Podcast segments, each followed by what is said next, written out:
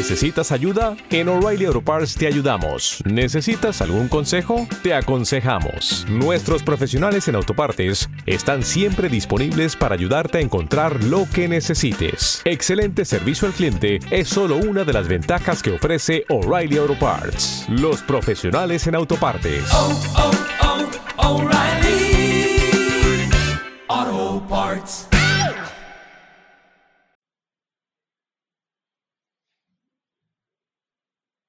Ya, chiquillos, voy a pasar lista. Pame. Presente. Ale. Acá, presente. Agustín. Presente, acá estamos. Logramos meter a cuatro personas en un capítulo. y online. Bien, estamos con los chicos de Vaya Consumismo. Eh, vamos a hacer un, capítulo de, cuentas de Instagram cruzadas hoy día. Bienvenidos, chicos. Muchas gracias por la invitación. Felices, de. Sí, felices el mundo. Qué bueno. Y así que vamos a hacer un capítulo bien interesante y bien interactivo. Pero primero la PA me va a dar un ecotip. ya, mi ecotip es limón con muchos clavos de olor, dejar en la despensa y así si hay polillas, las polillas van a empezar a salir y si no, se mantiene sin polillas. Idealmente el limón cada dos días cambiar de lugar y posición porque si no lo cambias de posición se puede pudrir por abajo y deja de funcionar el sistema. Y queremos que nos duele mucho, mucho, mucho el limón. Funciona súper bien. Y también para las moscas, si tenéis como que de repente entraron muchas moscas, típico, hay como que hay días que entran moscas a la casa, no sé por qué. También sirve el limón con los clavos de olor, pero harto clavo de olor. Buenísimo. Ale. Nosotros también tenemos un ecotip. Em, sobre todo eh, hoy en día que estamos eh, la gran mayoría en cuarentena, ya sea obligatoria o, voluntaria, y eh, sobre todo para la gente que no está haciendo compostaje o vermicompostaje, nuestro ecotip em, va relacionado a algunos residuos orgánicos como la borra del café, lo que nos queda cuando nos hacemos un café, las cáscaras de plátano y las cáscaras de huevo, estas las podemos eh, picar o moler y echar directo a nuestras plantas. Además, eh, la borra del café, si la mezclamos un poquito con aceite de oliva, podemos hacer un exfoliante natural súper rico para los pies, para el cuerpo. De hecho, ayer hice, lo dejé en la ducha y hoy día en la mañana me eché hasta en las piernas. Es súper rico, se puede utilizar harto el café, así que para que nada se pierda y sobre todo si no tenemos lombrices o compostaje en nuestras casas. Súper. Está buenísimo. Eh, los, dos ecotips, uno para la despensa y otro para el autocuidado en cuarentena, sobre todo. Mm. y desperdicios. Igual, sobre todo ahora que los huevos salen harto, me imagino, tanto tanto en la casa, y el café hoy para el desayuno. Sí, pues. Buenísimo. Bueno, antes de comenzar eh, con este capítulo, con todo el contenido que tenemos preparado, eh, me gustaría leer un poquito sobre Vaya Consumismo, que son Ale y Agustín. Y voy a leer eh, una mini biografía de los dos para que sepan quiénes son. En primer lugar, Agustín es, bueno, cofundador de Vaya Consumismo y el encargado de las fotos y las ilustraciones. También es psicólogo organizacional, actualmente trabajando como asesor en temáticas relacionadas a cultura de seguridad y desarrollo de herramientas de formación. Bienvenido, Agustín. Hola, feliz de estar acá. Muchas gracias por la Excelente. Y Ale, también cofundadora de Vaya Consumismo, ingeniera en medio ambiente y recursos naturales, actualmente trabajando mediodía en el sector público en la municipalidad de Peñalolén y mediodía a full en Vaya Consumismo, haciendo charlas y talleres en empresas e instituciones que quieren conocer más la cultura basura cero. Bienvenida, Ale. Muchas gracias. Hola. Aplausos. Buenísimo. Em, estamos súper contentas de, tener este capítulo. Hace mucho tiempo que queríamos hacer uno, de hecho, ¿cierto? Sí, de hecho, desde el año pasado que venimos hablando como de hacer uno, así que eh, felices de poder haber concretado hace rato que queríamos, somos fan de Mueve la Fecha, lo hemos tratado de promocionar harto porque ojalá mm. en todas las casas se escuchara. Hablan temas tan importantes y tan interesantes que, es súper bueno, las felicitamos desde ya. Eh, porque eh, yo no había escuchado otro podcast y creo que lo hablé con la Fran el otro día, que no, hace varios días que nos conocimos en persona, em, eh, no había otro podcast relacionado como educación ambiental y que uniera tantas temáticas. Así que estamos felices de poder compartir un poco de lo que hacemos, hablar con ustedes de basura serio, bueno, y la propuesta que, que trajimos hoy día entre los cuatro. Buenísimo. Es primera vez que nos felicita un invitado, así que felicitaciones para ustedes, una cuenta muy querida que ya tiene cuatro años y que también admiramos muchísimo lo que hacen ustedes, por supuesto. Mm, gracias. Y queríamos empezar con algunas preguntas. Pero claro. Las que quieran. Eh, para que la gente los conozca, o que yo creo que todos los conocen. Pame, ¿quieres hacer tú la pregunta, la primera pregunta? Dueño. Ya, ¿qué es Vaya Consumismo? Y eh, cuéntenos al tiro, ¿hace cuánto que existe? Muy buena pregunta. Eh, Vaya Consumismo, bueno, ha, ido mutando. Eh, partió como una idea nomás y después se fue eh, concretando ya en un proyecto que, que, tiene su fuerte en redes sociales, aunque las redes sociales no, no lo son todo. También nos dedicamos a, otras cosas, hacemos, tenemos, tiene su parte más, más práctica, más concreta, a través de, de charlas, de tertulias, de talleres. Em, Vaya Consumismo nació a propósito de, cuánto tiempo tiene de, vida, nació hace un poquito más de cuatro años, cumplimos cuatro años ahora en marzo. Y, mm, bueno, nació como una forma de consolidar algo que veníamos haciendo hace un rato con la Ale ya como pareja, eh, llevando un estilo de vida un poco más sustentable, eh, preocupados por el medio ambiente y por cambiar algunos hábitos de vida y de consumo que creíamos que no estaban de, en lo mejor. Eh, entonces ahí nació la idea de Vaya Consumismo. Em, buscamos, nos dimos hartas vueltas con el nombre y quisimos tener algo que fuera este juego de palabras que es al mismo tiempo propositivo y al mismo tiempo una voz de alarma, de decir vaya consumismo o wow el consumismo de hoy en día, como estamos relacionándonos con, con el consumo, pero también este vaya consumismo eh, bolso, vaya consumismo cubierto, vaya consumismo vaso y empiece a acostumbrarse a, esta, a la reutilización, a, evitar los desechables también. Entonces, En, la palabra... ¿Ah? Eh, me encanta el diseño que tienen, como la vida más lenta, el decrecimiento. Le ponen todo el amor del mundo a los diseños de las fotos, las imágenes, el cartelito. Amo todas esas cuestiones que hacen. Muchas gracias. Puedo decirlo. Gracias. debo decir que hay gran parte de esa creatividad y sobre todo las ilustraciones y las fotos que tienen texto encima y todo las hace Agustín em, eh, con, muchas ganas de, mostrar al final en una imagen o en algo simple eh, algo potente, un mensaje potente al final. Eso, mm. eso buscamos. Exactamente. Fácil de llegar a la, a la persona. Sí, esa es la idea. Oigan, ¿y cómo fueron agarrando vuelo hace cuatro años? Porque cuatro años es un montón de tiempo. Sí, se han pasado volando. Sí, yo creo que eh, partimos, bueno, obviamente de a poquito, eh, sin pensar que, eh, que, iba a tener tanto éxito al final la cuenta como en temas de sustentabilidad. partimos con la, la, motivación de poder difundir este estilo de vida, el estilo de vida basura cero, entre nuestros cercanos, entre nuestras familias, porque cuando empezamos había mucha información sobre el estilo de vida basura cero, pero todo estaba en inglés, en francés, en alemán. Y, no había casi nada que hablara efectivamente de todas las estrategias de prevención y como más relacionado a economía circular, no había casi nada en español. Entonces fue ahí cuando dijimos, bueno, eh, Agustín en verdad le encanta el tema de la fotografía, es su hobby, y también como el tema de ilustración y dibujar y todo. Y a mí siempre me ha gustado el tema de la educación ambiental y de comunicar.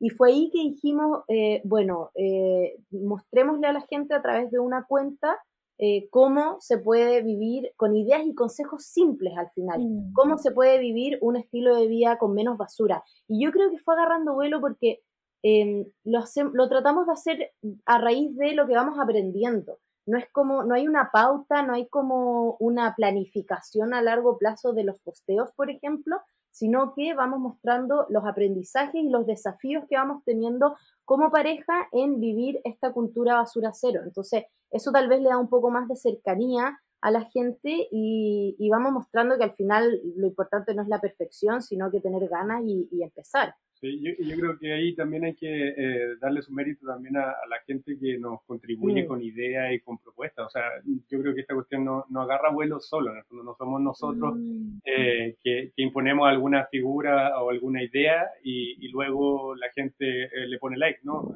Hay, una, hay un intercambio, entonces ah, nosotros... Colaborativismo. Claro, ¿Ah? colaborativismo. sí, e, es eh, compartido al final, porque si que la gente no nos da su idea, no nos eh, debate algunas de que nosotros quizás teníamos preconcebidas, esto no, este diálogo o este, este vuelo que dicen ustedes no, no agarra.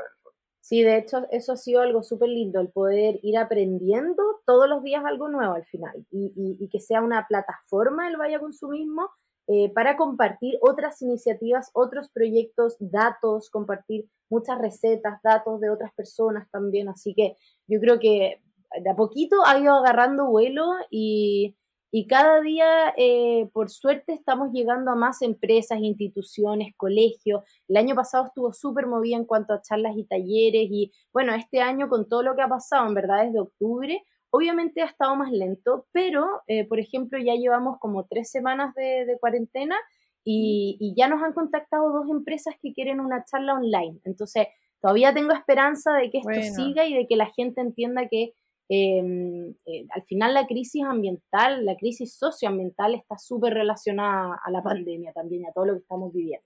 Buenísimo. Y bueno, y la colaboratividad, como que siempre esto de lo bueno de las redes sociales encuentro yo que eso es como que la gente te entrega ideas, más allá de su like, hay una unión entre varias cuentas. O sea, yo me imagino que ustedes deben ser amigos de varias cuentas y que probablemente algunas veces no se ven de cara, pero te pasáis escribiendo con ellos. Totalmente, de hecho hay, hay, grandes amigos y amigas que nos hemos hecho a través de cuentas. Por ejemplo, nosotros cuando empezamos, una de las cuentas que seguíamos era Girl for a Clean World, Niña para un mundo más limpio. Se llama Mónica, de hecho la entrevistamos hace poco en Vaya Consumismo y bueno, la seguíamos, le empezamos a hacer preguntas porque ella estuvo viajando como con el estilo Vía Basura Cero y todo y teníamos varias dudas cuando empezamos y ella nos ayudó un montón. Y después tuvimos la suerte de viajar y estuvimos cerca de su ciudad en Estados Unidos y nos juntamos. Y ahí fue como ponerle ya una cara eh, a este proyecto, el cual siempre nos escribía y nos respondía y nos preguntaba también cosas, y, es bacán. Y así nos ha pasado con muchos. Por ejemplo, a la, a la Fran la conocimos el otro día también. El último día que salí de mi casa, básicamente. De hecho, nosotros también. sí. Fue, es muy emocionante encontrarse con, con gente eh, que uno ya tiene una conexión tan profunda como es eh, difundir información eh, que nosotros consideramos vital. Eso también es, bonito. Sí, muy bonito. Excelente. Bien, chiquillos. Pame, ¿tienes alguna otra pregunta? No, o sea, ya entendí cómo se reparten los roles que está ahí en el, en el temario. Más o menos. O sea, porque la Ale es la comunicadora total o sea, tú haces la charla, Leo, ¿no? Y el sí. Agustín el PowerPoint, una cosa así. Sí, o sea, es que además de que me encanta comunicar y tengo como un deseo oculto de ser periodista o animadora o algo por ahí, eh, por, un tema de horario también, eh, yo soy la que hace las charlas y los talleres porque eh, yo trabajo en la municipalidad hasta las 2 de la tarde, entonces todas las actividades en empresas, en instituciones las hago desde las 3, cosa de poder llegar al lugar y Agustín tiene, horario completo, entonces es mucho más difícil que él me acompañe a ciertas actividades como en horario laboral. Mm. ¿Y Agustín va a revelar en qué trabaja? Ah, ¿Yo? ya lo dijo. o sea, la descripción dice un poco. Eh, yo trabajo en una mutualidad. Eh, ah, bueno. Eh, administradora de un seguro social. ¿Y como psicólogo? Como psicólogo organizacional. Entonces, las asesorías que yo ponía ahí en la descripción de em, cultura o de aspectos culturales o de desarrollo de cultura y de ah. desarrollo de productos tienen que ver con, con, un poco de eso, con la prevención, prevención de accidentes y enfermedades profesionales. Bueno. Em, lo que he entretenido también, porque todo el enfoque culturalista en el fondo, contextualista, también lo vemos o lo tratamos de aplicar en nuestro propio proyecto, en, en Valle Consumismo, en el fondo. Claro. Bueno, eh, eh, en nuestros podcasts siempre eh, tratamos de volver un poquito en cada temporada eh, hacia algún tema que sea más básico para no irnos poniendo cada vez más específicas con la PAME. y ese capítulo es hoy día, ya que hicimos una especie de, de manifiesto o una especie de guía para, para, recordar y también para empezar, depende de, de dónde esté cada persona, eh, e iniciarse en la sustentabilidad, ¿cierto? Sí, así es. Una guía como para empezar, como para despertar ganas en la gente tal vez. Excelente. Y también quizás para traspasarle a las otras personas, eso también es una buena idea, para quienes ya están concientizados, eh, cómo enseñarle al otro. Sí, antes, eh, Fran, antes de que entremos como al, a los puntos en sí, eh, creo que sería bueno tal vez hacer una breve contextualización, que bueno, ustedes siempre lo han hablado en los capítulos y lo han abordado en algunos eh, con más énfasis que en otro, pero creo que hoy en día es importante eh, entender que es súper urgente ver cómo nos estamos relacionando con el consumo y con nuestro planeta y aprender de a poquito a que tenemos que coexistir al final con las otras especies y dejar de lado este sistema extractivista que estamos viviendo en nuestra sociedad una sociedad que a lo largo del tiempo se ha basado en el consumo, en lo desechable, en, el tener cosas y en el, en el tener y votar al final. Hoy en día se sabe que somos muchos que en el planeta, que necesitamos cosas, que estamos sobreexplotando nuestros recursos naturales y, y, algo hay que partir por algo al final. Yo creo que esa fue en gran parte la motivación también de nosotros de empezar Vaya Consumismo, como el mostrarle a la gente y también a nosotros que eh, tenemos que empezar a cambiar y cuestionar, cuestionar nuestros hábitos de vida y de consumo. ¿cachai? Entonces, yo sé, y, lo conversamos harto con Agustín y con los últimos libros que nos hemos estado leyendo y documentales que hemos estado mirando, no existe como un orden tal vez o un manual exacto y perfecto de cómo vivir tal vez más esta sostenibilidad o cómo empezar. Em, al final cada persona va a ir tomando las acciones y las medidas que le hagan sentido y siempre dentro de su realidad también.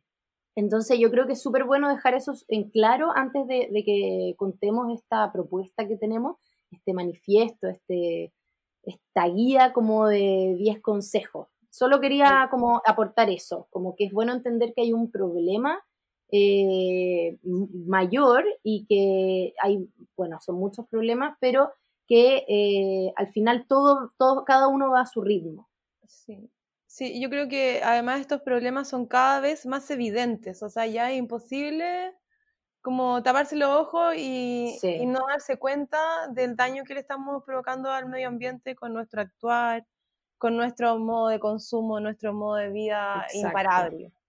y yo creo que justo eso, eh, Pame, es lo que nos lleva al punto número uno, mm, que Exacto. es, sí, estuvo buena la introducción, ¿viste? El punto número uno El punto número uno que escribimos dice, acepta que tenemos un problema. Y al final no es solo un problema, es darnos cuenta que son muchos problemas. Mm. Eh, de acuerdo a uno de los últimos libros que, leí de Mariana Matija, al final es una red de problemas porque todos están interconectados. Entonces, yo creo que lo primero es aceptar que tenemos uno o varios problemas, ¿cierto? Sí, como que complementando lo que decía Lale, de los problemas que quizás son varios problemas, que si uno los desmenuza, si uno los abre, se, se, se pueden identificar distintas, distintas, em, distintos pequeños problemas o grandes problemas que hacen sinergia entre ellos y se transforman entonces en este gran problema que tenemos hoy día con nuestra relación con el, con, con el ecosistema o con los ecosistemas. Entonces, pues, eh, uno de los ejemplos que em, a mí me gusta pensar tiene que ver con esta muerte forestal periférica que se produce cuando existe un aumento en las temperaturas globales. Si hay un aumento en las temperaturas, hay algunos árboles que lo resienten más y por eso entonces se, empiezan a morir las especies que están más en los contornos de las selvas, de los bosques. Y eso significa que también existe una menor capacidad de eh, sintetizar el CO2 y transformarlo o devolverlo como oxígeno. Y eso a, su vez eh, incrementa la temperatura y, o sea, incrementa la, la, presencia de gases de efecto invernadero y al mismo tiempo deriva entonces eh, en un aumento de la temperatura. Eh, entonces yo lo, lo, reflexionaba eh, en función de este problema, que uno lo puede atacar por distintas partes, o sea, hay muchos problemas y hay que hacerse cargo de algunas cosas y quizás una buena forma de empezar y para este primer punto es aceptar que existen o que existe un problema y, que, hay que, que, hay que empezar a hacer cosas. Exacto, y que también una solución puede, me imagino, puede, puede dar eh, paso a otras soluciones también, como está todo encadenado finalmente. Sí, Entonces, ya, esto es muy alcohólico anónimos igual, ¿no? como acepta que tenemos un problema, es, real. Y es un problema en el que hay que pensar constantemente, porque finalmente todas las decisiones que tomamos eh, tienen, tienen un efecto en, en esto la huella, la huella de carbono, la huella esclava, todo, todo está relacionado al final. Sí. Punto dos. Ah, la lista. Revisa y actúa sobre tu basura. Deja de usar desechables y reduce todo lo, que puedas.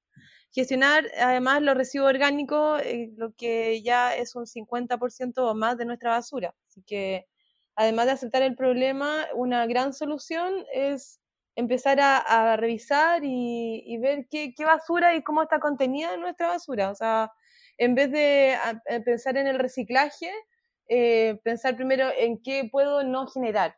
Y, ahí se te abre el mundo. Totalmente, de hecho yo creo que por eso mismo también lo, lo enfocamos como al, al revisa y actúa sobre y no mm. solo como a em, reduce tu basura, sino que, eh, porque el revisar y el actuar al final tiene que ver ya más a nivel de conciencia y como de cuestionar y ver, bueno, de todo esto que estoy generando tal vez en un día, ¿qué podría evitar? ¿Qué podría rechazar? ¿Qué podría haber eh, em, evitado comprar o haber compostado tal vez y no lo hice y así? Entonces, por eso yo creo que separamos eso en dos y, me parece súper bueno porque hay mucha gente que aún todavía no se hace cargo de sus residuos orgánicos y como dice la PAME son el 50% o más de nuestros residuos, entonces eh, es como urge que empecemos a hablar y que empecemos a mostrar esta temática. A mí me gusta este punto, eh, que Lale siempre usa este ejemplo o, esta idea de empezar por ahí, de revisar y actuar sobre tu basura, porque es tan evidente cuando uno mira cuál es el comportamiento del fondo que uno tiene con, o la relación que uno tiene con el consumo. O sea, quizás la basura de uno habla mucho también de, uno. Sí, absolutamente. O sea, como la idea de mirar tu, mira tu basura, que es un consejo que se da mucho y que también es algo que nunca hacemos, nunca nos ponemos a mirar la basura. Eh, ustedes en su cuenta siempre lo hacen y, me gusta porque ponen, eh, califican lo que se podría hacer con cada desecho, como reducir, evitar, rechazar, eh, mm. reciclar. Sí, es un ejercicio, de hecho lo, empezamos hace harto tiempo y para motivar también a la gente que lo haga cuando va caminando, cuando está esperando la micro, por ejemplo, sacar una foto al basurero que tengas cerca y etiquetar las cosas, los residuos como ¿qué podrías haber hecho con eso? Por ejemplo, esto lo podría haber compostado si es que hay una cáscara de algo, esto lo podría haber reciclado si es que hay una lata de aluminio o una botella plástica. Entonces, es súper bueno porque es un ejercicio visual Mm. Eh, para ir cuestionando y viendo la cantidad también de residuos que estamos generando.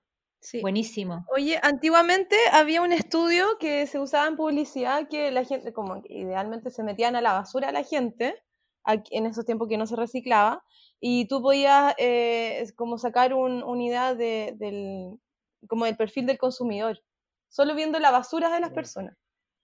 Y es la misma forma en que cómo podemos evitar eh, que nuestra basura sea basura y no residuos valorizados. Eh, yo también quería agregar algo, que en algunas ocasiones, eh, porque hay mucha gente que está empezando y que quizás no sabe cómo reducir la basura, y yo creo que también hay que ver cuánto tiempo te vas a demorar en consumir lo que tiene esa, ese, ese desechable en el fondo.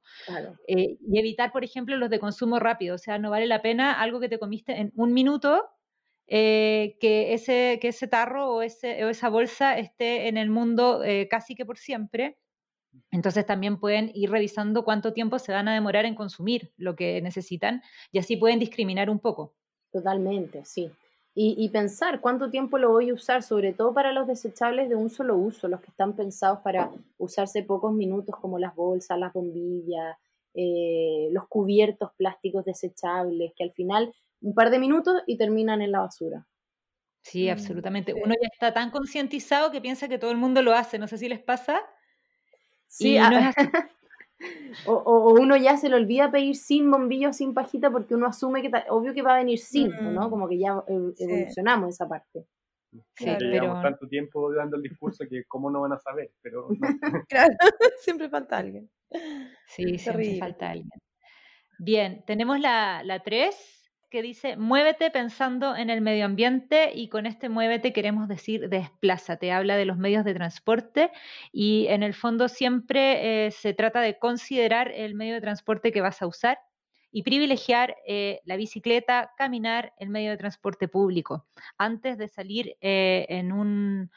en tu auto particular o en un transporte particular, sino que la idea es que mientras más colectivo sea el transporte que tomes, mejor, y también privilegiar eh, los buses versus los aviones, ¿cierto? Aunque ahora ya no podemos elegir ninguno de los dos.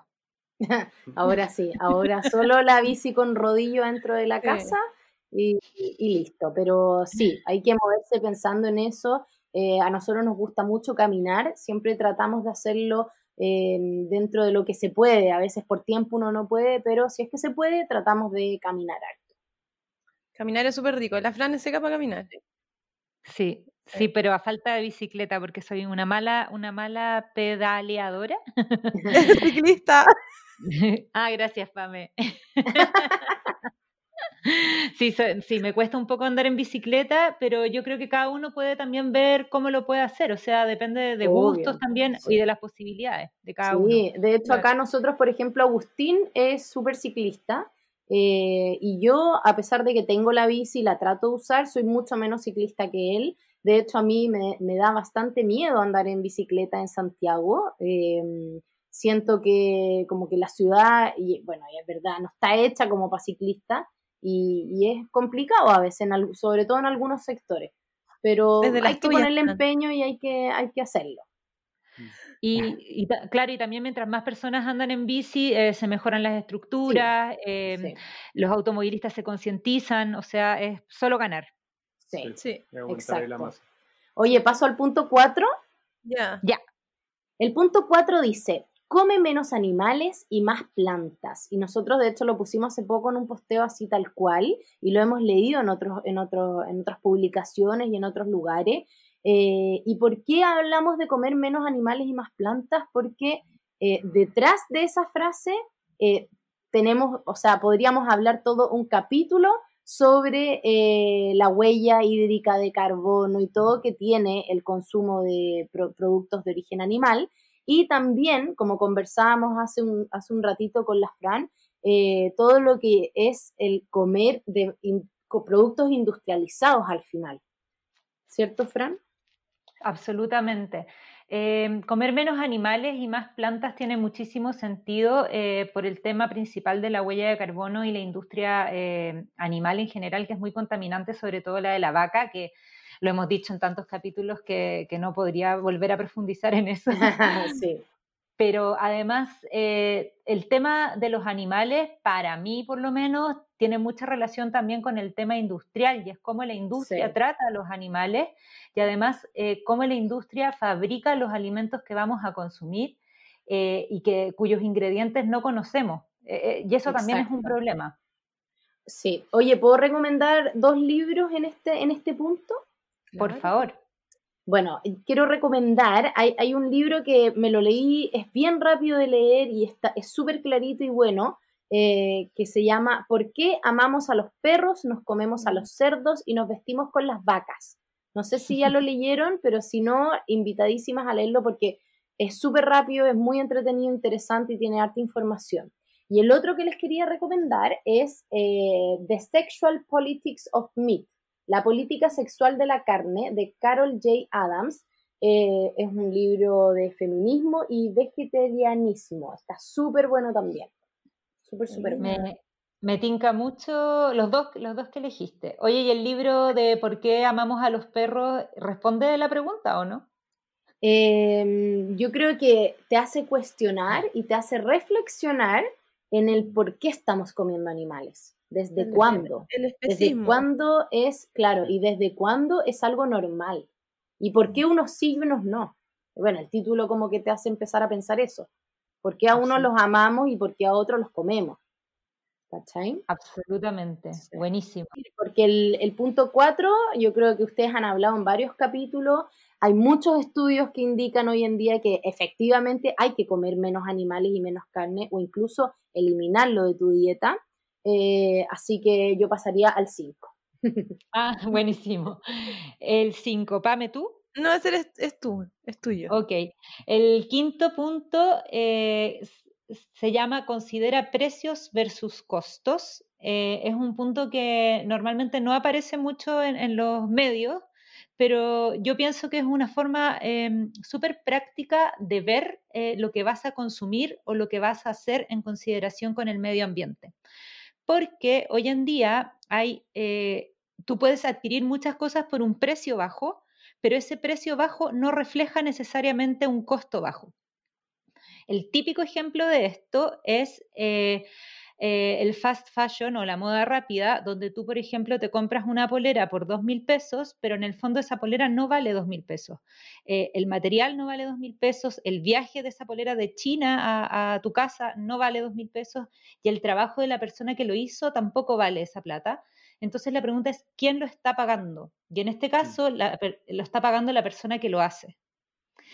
Entonces siempre hay que preguntarse cuál es el costo oculto, ¿ya? El costo real. Mm. El costo real, exacto, que alguien lo está pagando. O por ejemplo, cuando viajamos en avión, que hace, hace un tiempo en Chile es más barato viajar en avión que viajar en bus en muchos casos, pero ese costo lo estamos pagando todos, que es la contaminación. Sí, sí pues de todas maneras, y es aplicable bueno, a, toda la industria al final. Eh, y, lo bonito de estos puntos es que se van conectando entre ellos. El primero, cuando decía revisa, eh, tu, o el segundo, cuando revisa tu basura, eh, ahí te das cuenta en el fondo cuál es el costo, otro de los costos en el fondo que tiene que ver con usar cosas que tienen empaque desechable.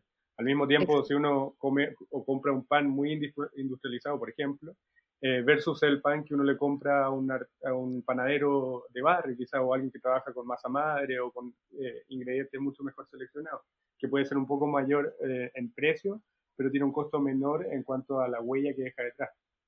Exacto, es, es, exactamente eso. Y es también pensar en los demás, porque ese costo lo está pagando alguien, que puede ser tú, pero también puede ser otra persona. Exacto. Otra persona o otro, otro ser en el fondo, porque eh, se trata un poco de eso, de cómo nos relacionamos con el entorno o con el ecosistema, ¿sí? Eh, porque de repente uno puede ir caminando por la vía como con una retroexcavadora o puede ir moviéndose más sutilmente como un conejo sin tocar mucho, no sé, los, los, bordes, sin, sin, sin, generar tanto daño eh, en, en todo orden de cosas al final. Exactamente. Y el otro también funciona, y este PAME lo diste tú, este ejemplo de precios versus costo es con la comida rápida, porque finalmente quizás eh, la comida rápida puede ser más barata eh, según otra comida que tú puedes comprar hecha, pero tiene un costo relacionado con tu propia salud, por ejemplo. Pues, de todas maneras. Claro, a la larga comer como con muchos químicos, muy procesado, te puede traer un montón de enfermedades. O sea, vemos eh, hoy en día niños con diabetes y con enfermedades que antes las podía tener un adulto después de 50 años dándose la torta. o sea, lo que... Y, mientras ahora que, que, ahora los cabros chicos toman bebida, comen galletas y las papas fritas y yo, o sea, cuando veo eso se me cae un poco el pelo todavía porque no logro acostumbrarme. Y, no solo un costo eh, para la salud personal, sino que también es un costo de salud pública. Al final, no sé, por ejemplo, la obesidad hoy día es un problema de salud pública. Sí, mm. todavía se le llama la mayor pandemia a la obesidad y eso es una realidad, ¿cierto? Hoy sigo yo con el sexto punto. Sí, para no deprimirnos, ahora pasamos las cosas bacanes. Uh. El sexto punto dice, eh, aprende siempre algo nuevo porque lo que no se conoce no se cuida. Em, bueno, sigue habiendo una relación con lo que venimos conversando, pero este punto nosotros eh, pensábamos, o se nos venía la idea de que tiene que ver, por ejemplo, con la relación con, con el entorno. Si uno, sabe, uno no sabe cuál es el beneficio que tienen, no sé, por ejemplo, un, ejemplo burdo, pero el, beneficio que tienen los árboles o las plantas, eh, es más difícil, no significa que no lo vayamos a hacer, pero es más difícil que uno los cuide finalmente. Que uno cuide, por ejemplo, los glaciares, que uno cuide eh, o, esté en contra del extractivismo como una, una, forma de acercarse a la naturaleza. De todas maneras, sí. Y bueno, además de estudiar la naturaleza, por ejemplo, la otra vez yo fui como un curso corto de botánica o de reconocimiento de las especies. Y es heavy que todas las especies, no sé, como que sirven para algo más allá de que un árbol te dé sombra en un bosque eh, o que puedas hacer un bosque comestible, por ejemplo.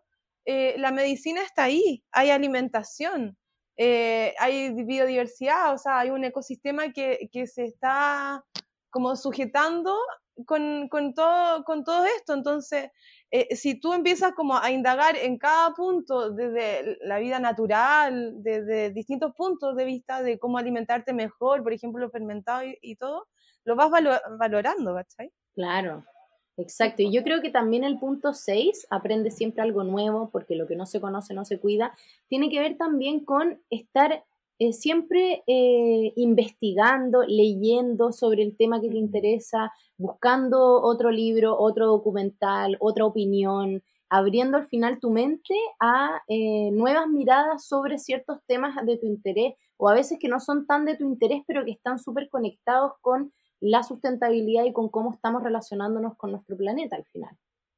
Y también se relaciona con em, información es poder es lo mismo, ¿no? Como que mm, nosotros siempre lo estamos repitiendo en nuestra cuenta, o sea, a veces damos tantos datos o damos tanta información que parece pesada, pero es, conocer más es tener poder.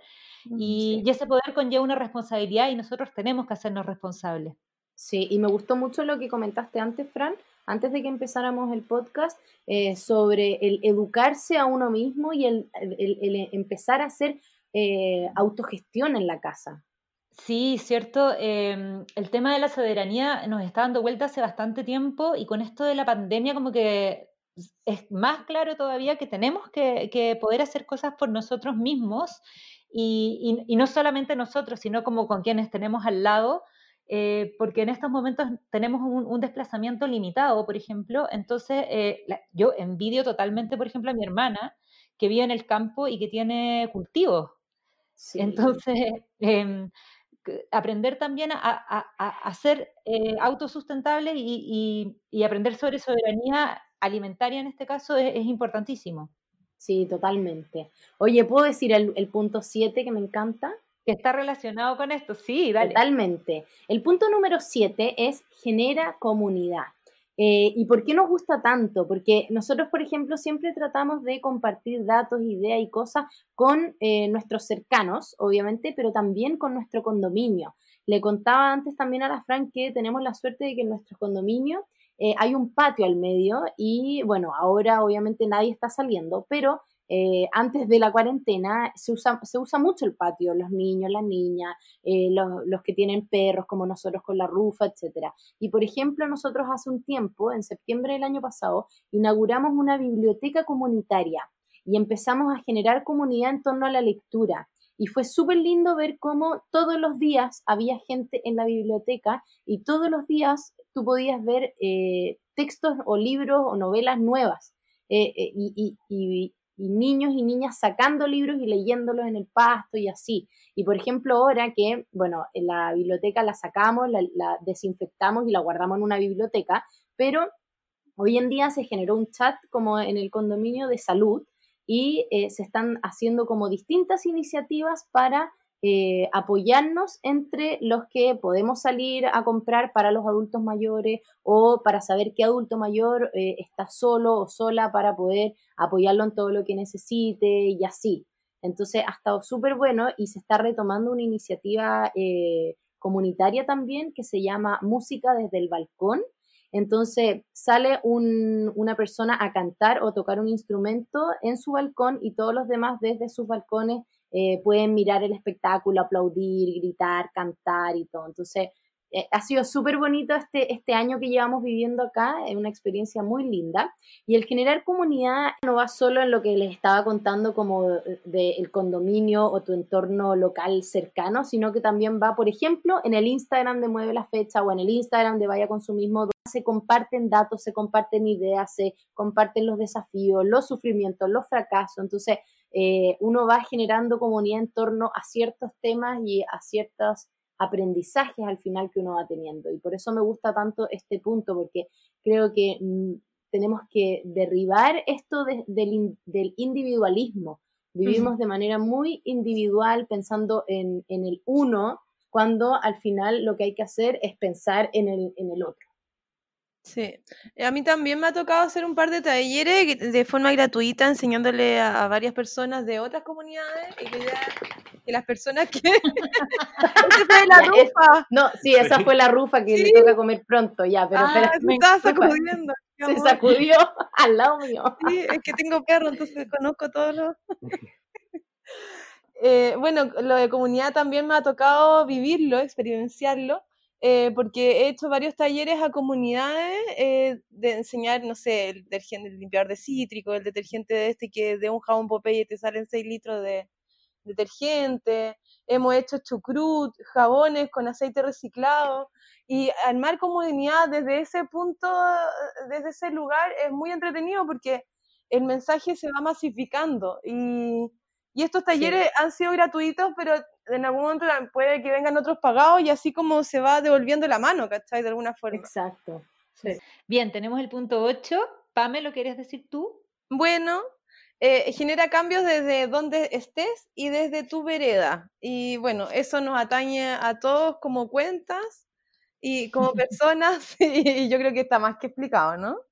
Sí, yo creo que em, eh, está súper explicado, pero eh, para que se súper, súper entienda, es como desde donde estás, así como desde tu rol, desde tu profesión, desde tu rol también dentro de la familia, si eres mm. hija, madre, prima, lo que sea, desde ahí genera cambios. Y, lo que siempre eh, decimos nosotros en Vaya Consumismo y tratamos de potenciarlo, es que esos cambios sean positivos, porque no sacamos nada con estar criticando y apuntando con el dedo, eh, porque nos hemos dado cuenta en el día a día y con, con el Vaya Consumismo que si uno motiva desde la experiencia y de manera positiva y alegre, la, la, gente es mucho más fácil que se sume y que empiece a generar cambios internos también. De todas maneras.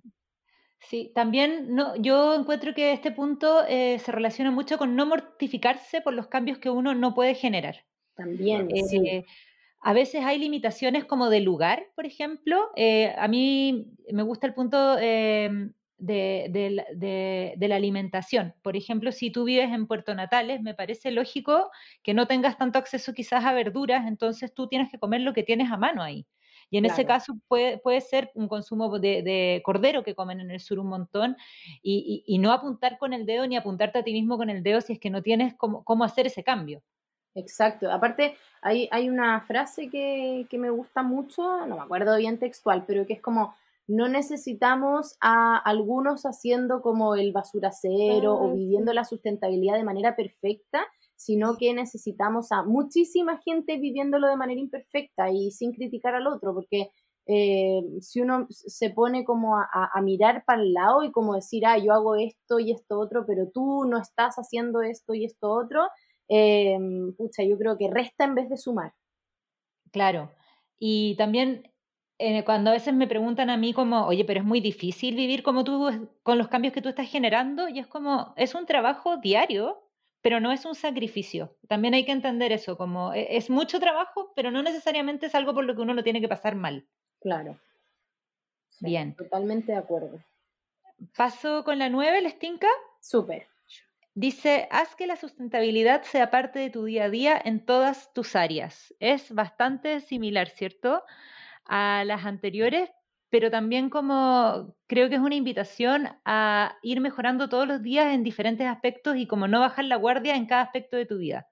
Exacto, y además que em, yo creo que también te hace la invitación a no pensar en la sustentabilidad como un tema de tu vida, como, ah, yo soy sustentable porque reciclo y hago compost, no sé, sino que todo lo que tú hagas, desde que te lavaste los dientes, cocinaste, hablaste con el vecino, eh, o las decisiones que tú tomas, eh, giren en torno o tengan una arista de sustentabilidad. Creo que está un poquito enfocado a eso, que, que, que sea parte de todo lo que hagamos y no de, y no una sola cosa. Claro, aprender a hacerte cada vez más. Por ejemplo, la otra vez fui a un, taller de botica natural con la Cota Richard. Y como que siento que esa parte me falta un poco como empezar a desarrollar tu, tu esta cuestión que se guardan los remedios, ¿cómo se llama? Eh, no, ¿Botiquín? eso, el botiquín natural, ¿cachai? claro. Y, y, eso, y aprender a hacerte la pasta de diente o, el desodorante, después la cremita, la otra vez aprendí a hacer crema con un poco de cera abeja, agua destilada, lo batí y al tiro se te hace crema para la piel, bueno, con, un aceite también especial, pero el aceite medicinal que uno se, también se puede preparar en la casa. Entonces, cada vez tú puedes ir aprendiendo más, ir, ir desarrollando tu faceta de sostenibilidad y autosustentabilidad. O sea, es un mundo que yo creo que no para, absolutamente. Completamente de acuerdo. Y yo creo que también es un llamado a llevarte la sustentabilidad contigo eh, y que no sea excusa el lugar o la, o la actividad que haces. No sé, estoy pensando, yo por ejemplo trabajo en oficina eh, gran parte del día y igual uno puede hacer algunos pequeños cambios o ir llevando y... la Me uno, puede hacer algunos, sí, uno puede hacer algunos pequeños cambios y ir llevando la, la, sustentabilidad a cada una de las esferas de la vida. O sea, uno puede ya, eh, como lo hace la, la, Ale con su oficina, que eh, llevan tuppers, los pasan a la señora que les trae el almuerzo, que antes les traían desechables y van generando entonces eh, otro, otro lugar, otro nexo o otra relación con la sustentabilidad, pero desde pequeñas actividades diarias, cotidianas. De todas maneras, grandes cambios, o sea, pequeños grandes cambios al final. Sí. Exacto. Y, que son los que tienen una influencia muy grande en tu entorno también, a veces sin tener que ser latero o dar un sermón, eh, por el solo hecho de que tú generaste un cambio, la gente se interesa y te empieza a hacer preguntas, y eso también encuentro que es como bien impagable dentro de las acciones para la sostenibilidad y, genera este efecto viral. Es mal, mal concepto hoy en día, pero eh, no sé, pues yo me he dado cuenta que cuando uno va, por ejemplo, a una reunión de trabajo eh, y lleva su botella reutilizable o su termo y todo el resto está usando desechable, eh, igual está haciendo activismo, o sea, sin decir ni una palabra, la gente empieza a darse cuenta o, ve el mensaje al final. De todas maneras.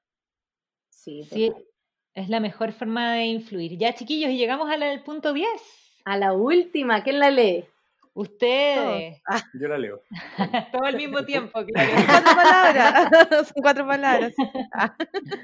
El punto 10 dice, eh, ponte pequeñas metas y celébralas. Eh, que yo uh. creo que tiene que ver con esos pequeños eh, triunfos cotidianos y de no ponerse unas metas demasiado lejanas con, este, con un estilo de vida más, más sustentable, porque, porque si no, si uno dice, no sé, no voy a usar nada plástico el resto de mi vida, eh, probablemente uno no lo va a lograr. Pero si es que uno se pone una meta un poco más eh, realista y más cercana, puede entonces eh, celebrarla cuando la, la, alcanza. Claro, y yo creo que está súper relacionado con lo que estábamos diciendo antes, que em, el vivir basura cero no significa que yo voy a hacer todo de, un, de un momento a otro o que me voy a sumar a todas las iniciativas sustentables que hay, porque obviamente es súper difícil hacerlo todo de una pero sí, si empiezo por lo que me hace sentido y me voy poniendo metas, es mucho más simple y más agradable y es menos frustrante también. Absolutamente. Yo tengo una, anécdota que una vez eh, le saqué una foto a mi sistema de reciclaje eh, para Instagram en mi cuenta personal y, le, y puse perdón por la foto fea. Y una amiga me contestó, esa foto es mucho más linda que todas las fotos que no sacaste antes. No, me encantó. Es bacán, sí, fue súper profundo porque en el fondo también siempre revisa cómo has mejorado. Eso es, y, mm. hay que estar orgulloso de, lo que uno em, se está esforzando y, de, los cambios que uno igual genera, porque van sumando. Mm, totalmente, y no, y no dejarse tirar para abajo, porque sabéis que eh, a mí me ha pasado que, no sé, uno trata de hacer muchas cosas, pero uno no es perfecto, entonces obviamente nos falta la persona que llega y te dice, ah, ustedes tratan de vivir basura cero, pero no tengo idea. Eh, Tienes un botiquín con aspirina, no sé. Y es como, hola, sí, tomo remedios, voy al doctor, me hago exámenes de sangre, donde también usan jeringas desechables. Entonces, como que eh, no hay que tirarse para abajo, sino que al revés, tratar de seguir haciéndolo siempre de manera positiva y, motivando, al, claro, propositiva y mm. motivando a, a, los, a los y las de al lado. Sí. Claramente, a, nosotros nos pasaba antes también que a veces cuando estábamos empezando con el podcast nos hacían preguntas y decían, eh, no me juzguen por lo que les voy a contar, pero estoy haciendo esto. Entonces decían algo que estaban haciendo mal y querían mejorar. Y yo, acá no juzgamos a nadie, si en el fondo no se trata de juzgarse. Estamos todos aprendiendo, po, de alguna forma. Sí, y es súper difícil, o sea, vivir basura cero no es tan fácil, eh, es, pero son como esas pequeñas metas diarias que te vas poniendo y al final sí logras sacar el basurero o reducir un 90% tu basura. Em, claro. Pero no de un paraguaso, como se dice, ¿cachai? Sí. Oye, ¿les tinca que lea los 10 de corrido? Ya, me encanta. ¿Solo los títulos? Eso. Uno, acepta que tenemos un problema. Dos, revisa y actúa sobre tu basura. Tres, muévete pensando en el medio ambiente. Cuatro, come menos animales y más plantas. Cinco, considera precios versus costos. Seis, aprende siempre algo nuevo, porque lo que no se conoce no se cuida. Siete, genera comunidad. 8. Genera cambios desde donde estés, desde tu vereda. 9. Haz que la sustentabilidad sea parte de tu día a día en todas tus áreas. Y 10. Ponte pequeñas metas y celébralas. ¡Bravo! Me encanta. Creo que es un súper buen inicio para alguien que no ha empezado, pero también para alguien que ya empezó y quiere ver cómo más avanzar. Claro, exactamente. Además que hay tanto tiempo para analizarse ahora. Exacto. Sí, absolutamente. A mí también me encanta Ale, muy pedagógica. Eh, es que me encanta porque eh, siento que si alguien nos está escuchando mientras está cocinando o está haciendo aseo, como yo cuando escucho sus podcasts, eh, igual es rico este resumen y este punte. Absoluta, absolutamente. Y, y también muy bueno quizás em, alguien, ven a alguien interesado en, en, en, en participar en, sostenibilidad, pero no sabe cómo empezar y pa, le pueden decir que escuche este capítulo. Y listo, en vez de andar repitiendo como loro. Nosotros ah. repetimos por ustedes. Buenísimo. Oye, ha sido realmente un placer hacer este manual con ustedes, me encanta em, y espero que, que pueda llegar a mucha gente. Sí, bueno, la idea es que lo, lo compartamos las dos cuentas y que, y que, mm, que, llegue a la mayor cantidad de personas que podamos y, y que también lo vayan discutiendo, que se discuta en estos temas. Tal vez hay un punto que hay que perfeccionar, hay un punto que involucra a otro punto, entonces es muy bueno poder conversarlo y que sea tema hoy en día, tal vez en las juntas cibernéticas que uno tiene con sus amigos, amigas, familia. Sí, y, y, también como cuando, cuando empezamos a hablar de este proyecto para este capítulo, eh, me acuerdo que tú me dijiste, ay, Agustín me va a decir, no hay 10 pasos, no son 12 pasos. Y toda la razón, no hay 10 pasos, pero estamos proponiendo 10 pasos para empezar y, y, quizá, y obviamente hay muchísimos más, ¿no? Sí, totalmente. De hecho... Si no hay receta, es bueno ir ordenándolo, tener alguna una propuesta como esta. Sí, y yo voy a dejar dos recomendaciones más de libros uno es eh. Eh, el de la Mariana Matija, que efectivamente se llama 10 pasos para, para alinear la cabeza y el corazón y salvar el planeta. Este lo venden actualmente en Chile, está súper bonito aparte porque la Mariana hace unas ilustraciones súper buenas y a mí me encanta personalmente leer a la Mariana porque siento que explica súper bien las cosas, como que siento que lo leo y es como, oh, eso es exactamente lo que yo pensaba, ¿cachai? Entonces me encanta cómo escribe. y el otro que les voy a recomendar eh, se llama Somos la última generación que puede salvar el planeta. No ha llegado a Chile porque recién salió en España y obviamente con todo esto de, de la pandemia no, no, no lo han llevado a otro lado, pero sí se puede comprar online, digital y ah, está súper bueno. Ahí sale, mira, e, e, es de Carlota Bruni, ¿ya? Eh, ella eh, abre como con un manifiesto y después vienen distintos manifiestos por temáticas. Hay uno de veganismo, hay uno de turismo sustentable, hay uno de, mm, de basura cero y, por ejemplo, la Mariana Matija hace una ilustración final también donde como que une todos los manifiestos anteriores. Mm. Entonces es súper lindo e interesante y, es fácil de leer y cortito. Excelente. Para seguir el punto 6, aprende siempre algo nuevo, porque lo que no se conoce no se cuida.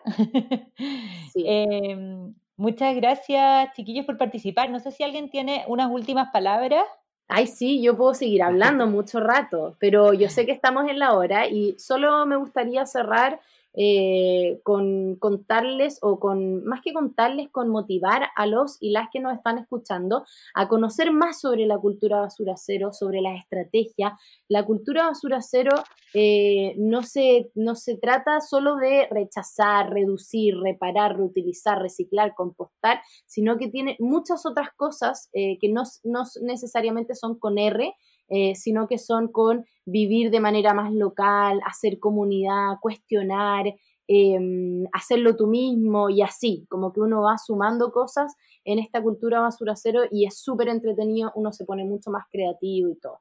Y em, como por último, por último, eh, me encantaría dejar la invitación eh, a que miren su basurero, a que cuestionen eh, lo que están comprando, a que vean qué cambios pueden hacer a corto plazo, a mediano plazo, a largo plazo tal vez, ponerse pequeñas metas y entender que la cultura basura cero no se trata solo de evitar plásticos, que mucha gente cree que sí, sino que se trata de vivir eh, más en comunidad, más en preocuparte de tus cosas, de reparar, de no desperdiciar alimentos.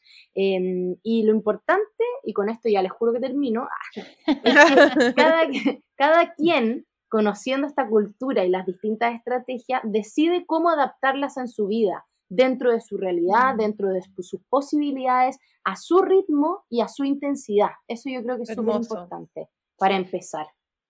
Súper bien. Eh, Ale, eres una gran oradora, no te tienes que disculpar porque nos tienes súper contentas a las dos, ¿cierto, Pame? Sí, estamos contratadas. Ah.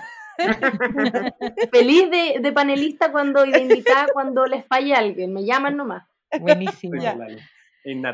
Bien, chiquillos. Eh, bueno, les quería agradecer esta participación. Eh, un abrazo súper grande a la distancia a los, a los cuatro, a mí incluida. Claro. Igualmente, muchas gracias por la invitación. Oye, solamente, eh, perdón, pero es que me equivoqué en el nombre de la persona del otro libro, el de Somos la última generación que pueda salvar el planeta, es Carlota Bruna. Yo dije Carlota Bruni, por si acaso. Ah, ya, ah, perfecto. Acuérdense, eh, acuérdense que pueden seguir a Vaya Consumismo en arroba Vaya Consumismo. No sé si tienen más cuentas. No, por lo general usamos el Instagram más que las otras, también usamos a veces el Facebook y el Twitter, como que no le pegamos mucho al Twitter, pero intentamos de repente subir cosas. Es que Twitter es un lugar muy oscuro. Sí. y nosotras somos arroba de la fecha. Eh, esperamos que les guste este capítulo y si tienen cualquier pregunta no duden en acercarse a nosotros. Yo soy Francisca. Yo Pamela. Y, usted. la Ale. Ah. y Agustín. Y Agustín. ya, chiquillos, que estén súper, súper bien. Saludos a la Rufa. Chao, gracias. gracias. Chao. Bye.